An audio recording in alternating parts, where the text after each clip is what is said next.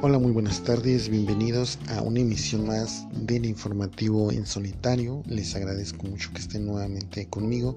Nos encontramos a jueves 13 de agosto ya del 2020. La verdad es que pues estuve ausente esta semana por cuestiones eh, laborales y no había podido subir podcast. Eh, recuerden que bueno, yo este no les los había comentado, pero pues yo tengo que editar también el podcast, lo cual también lleva un poco de tiempo, aproximadamente entre una hora y media o dos horas.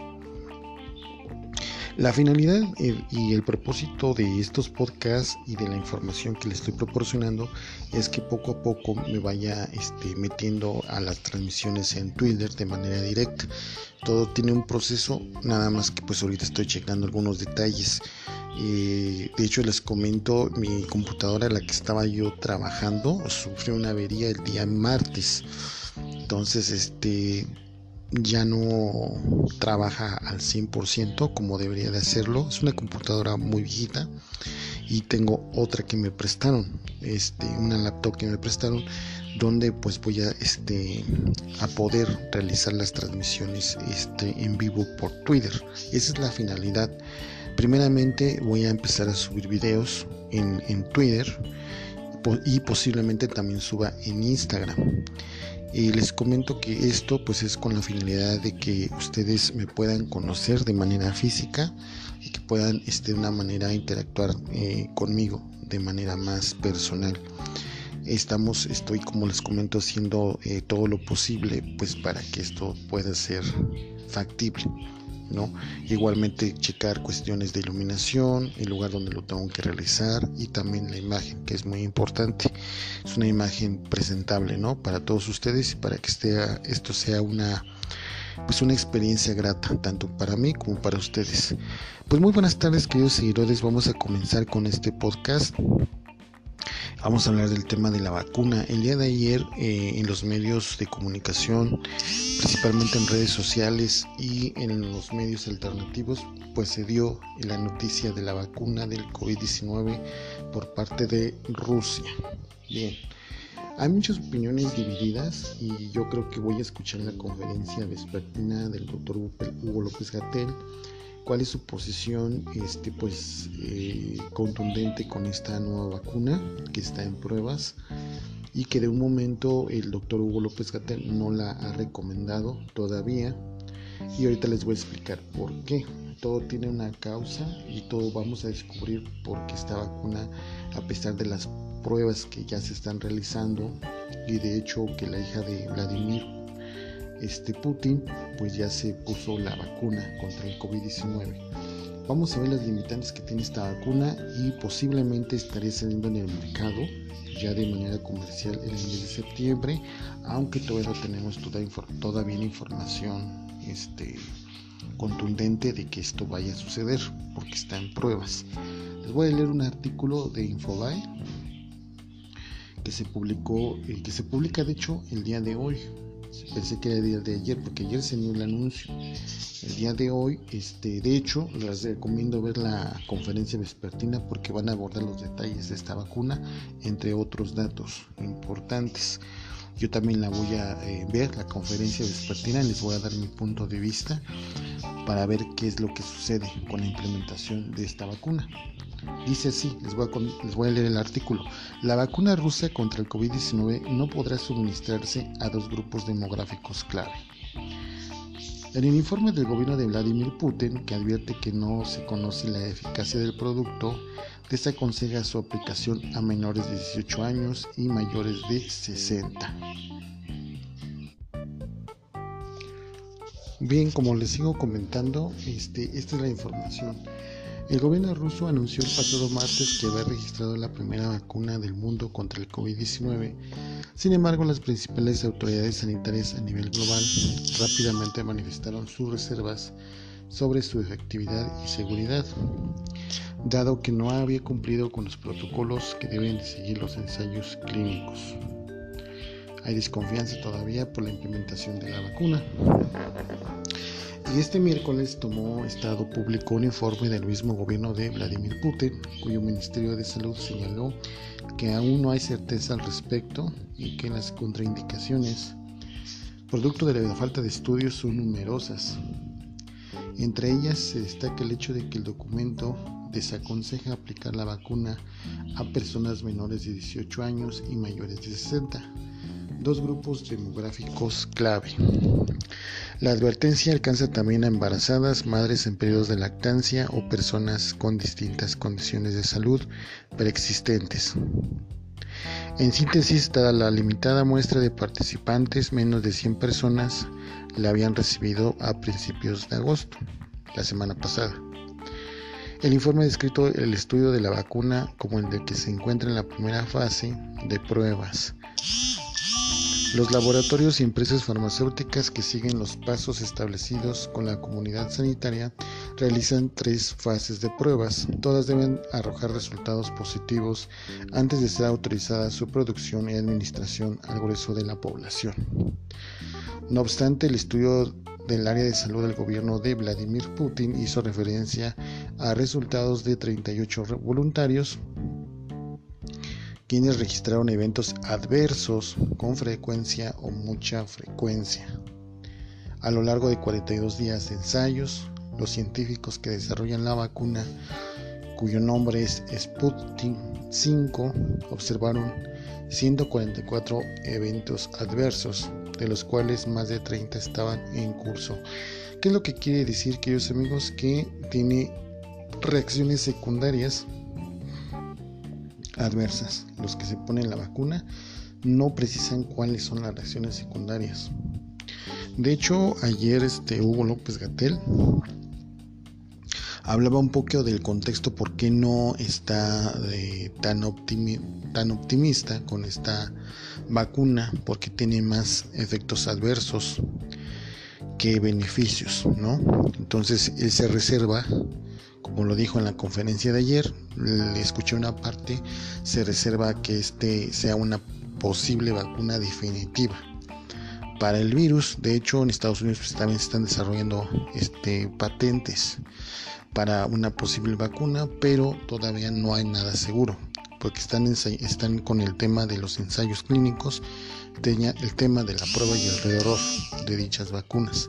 Entonces, eh, teniendo 144 factores adversos, nos quiere decir que hay muchos efectos secundarios. Por eso el subsecretario de Promoción y Prevención de Salud, Hugo López Gatel, no ha dado todavía su este su sentencia definitiva si esta vacuna posiblemente llegue a nuestro país en, el mes que viene o si de plano van a, optar por otras opciones. Ya veremos a reserva lo que diga en la conferencia vespertina del día de hoy, que les invito nuevamente a verla. No obstante, la vacuna desarrollada por el Instituto perdón, el Instituto Jamaleya de Moscú fue registrada antes de comenzar la fase 3 de las pruebas. El documento indica a su vez que no se han realizado investigaciones acerca de cómo sería la reacción al entrar en contacto con otros medicamentos presentes en el cuerpo. En el caso de embarazadas y mujeres en periodo de lactancia, se enfatiza que la vacuna está contraindicada, ya que no se pudo estudiar la eficacia asegurada durante este periodo. Tampoco se desconoce cuánto duraría la protección a pesar de las afirmaciones de funcionarios rusos de que proporcionaría inmunidad durante dos años. Según Vladimir Putin, la vacuna rusa es eficaz, ha superado todas las pruebas necesarias y permite lograr una inmunidad estable ante la COVID-19. Sí ha pasado las pruebas, pero ha tenido reacciones, como le comentó, eh, como comenta el mismo Vladimir Putin, que puede, o más que nada, lo que yo pienso es que puede evitar, puede blindar a la persona contra el COVID-19, pero las reacciones secundarias pues van a dejar mucho que desear si es que se llegara a probar esta vacuna aquí en México. El presidente ruso añadió que una de sus dos hijas se había vacunado y se sentía bien.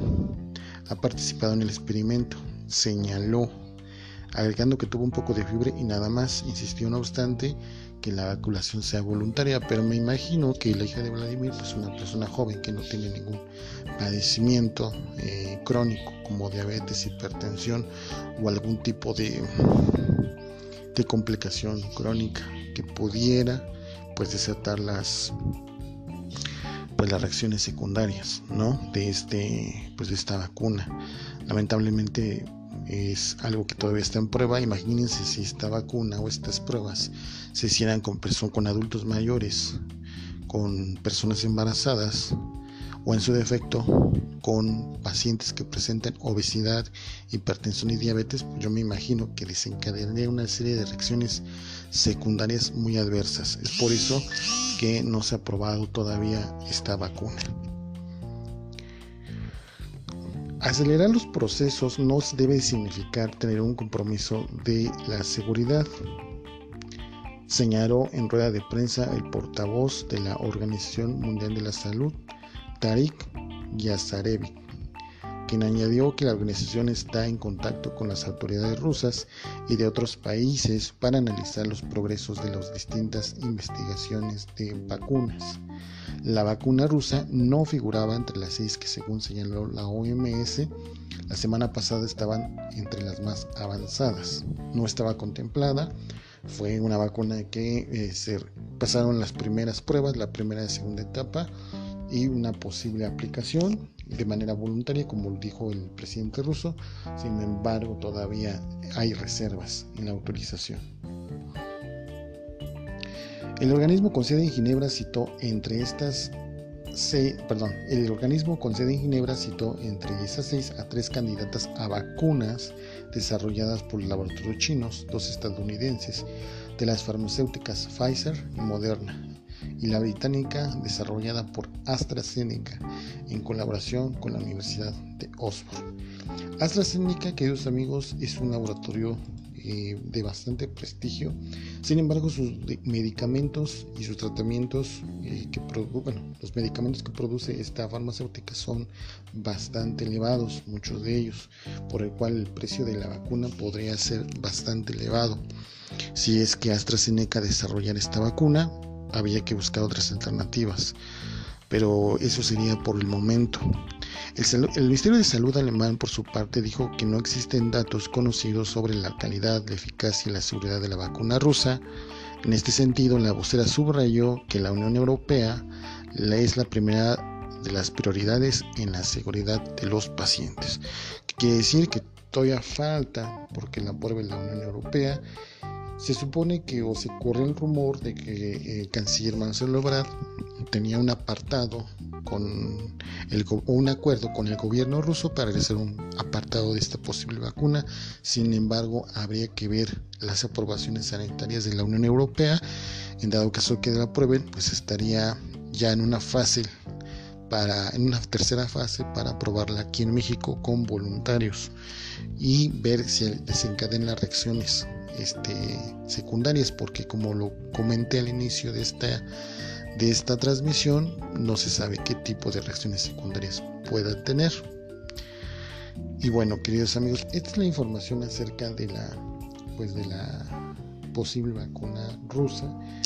No hay que descartar todas las posibilidades que existan para que se lleve a cabo, porque tiene que pasar todavía eh, algunas pruebas de manera contundente y tienen que ser avaladas por las autoridades sanitarias de la Unión Europea antes que lleguen a México. Por eso esta vacuna puede ser eh, una posible, una posible eh, solución a la pandemia en todo el mundo. Sin embargo, tiene contraindicaciones que no, no dice cuáles son, pero sí en los últimos estudios que se han realizado demuestra que efectivamente pueden hacer reacción en cadena, principalmente pacientes con estas enfermedades crónicas que ya mencioné.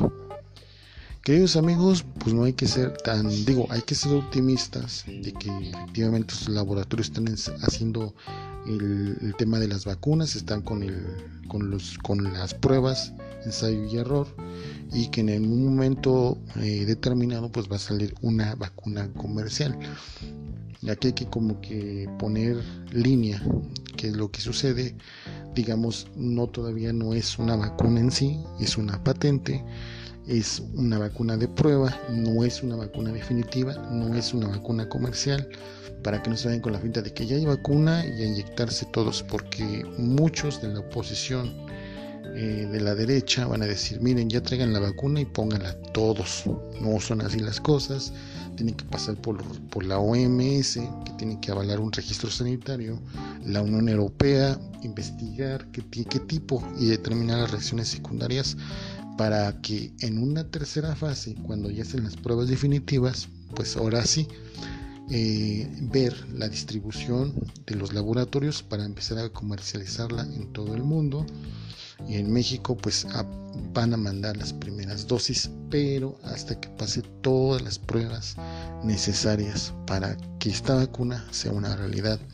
Están también los ensayos en Estados Unidos también patentes no son vacunas todavía definitivas y estamos esperando a que se hagan realidad este tipo de vacunas contra el COVID-19 Vamos a, ver eh, qué dice Hugo López Gatel, qué detalles técnicos tienen las vacunas, el que sabe y es un experto en el tema, en, tanto en el tema epidemiológico como en el tema de la distribución de la patente y de la posible vacuna que llegaría en México en el corto plazo.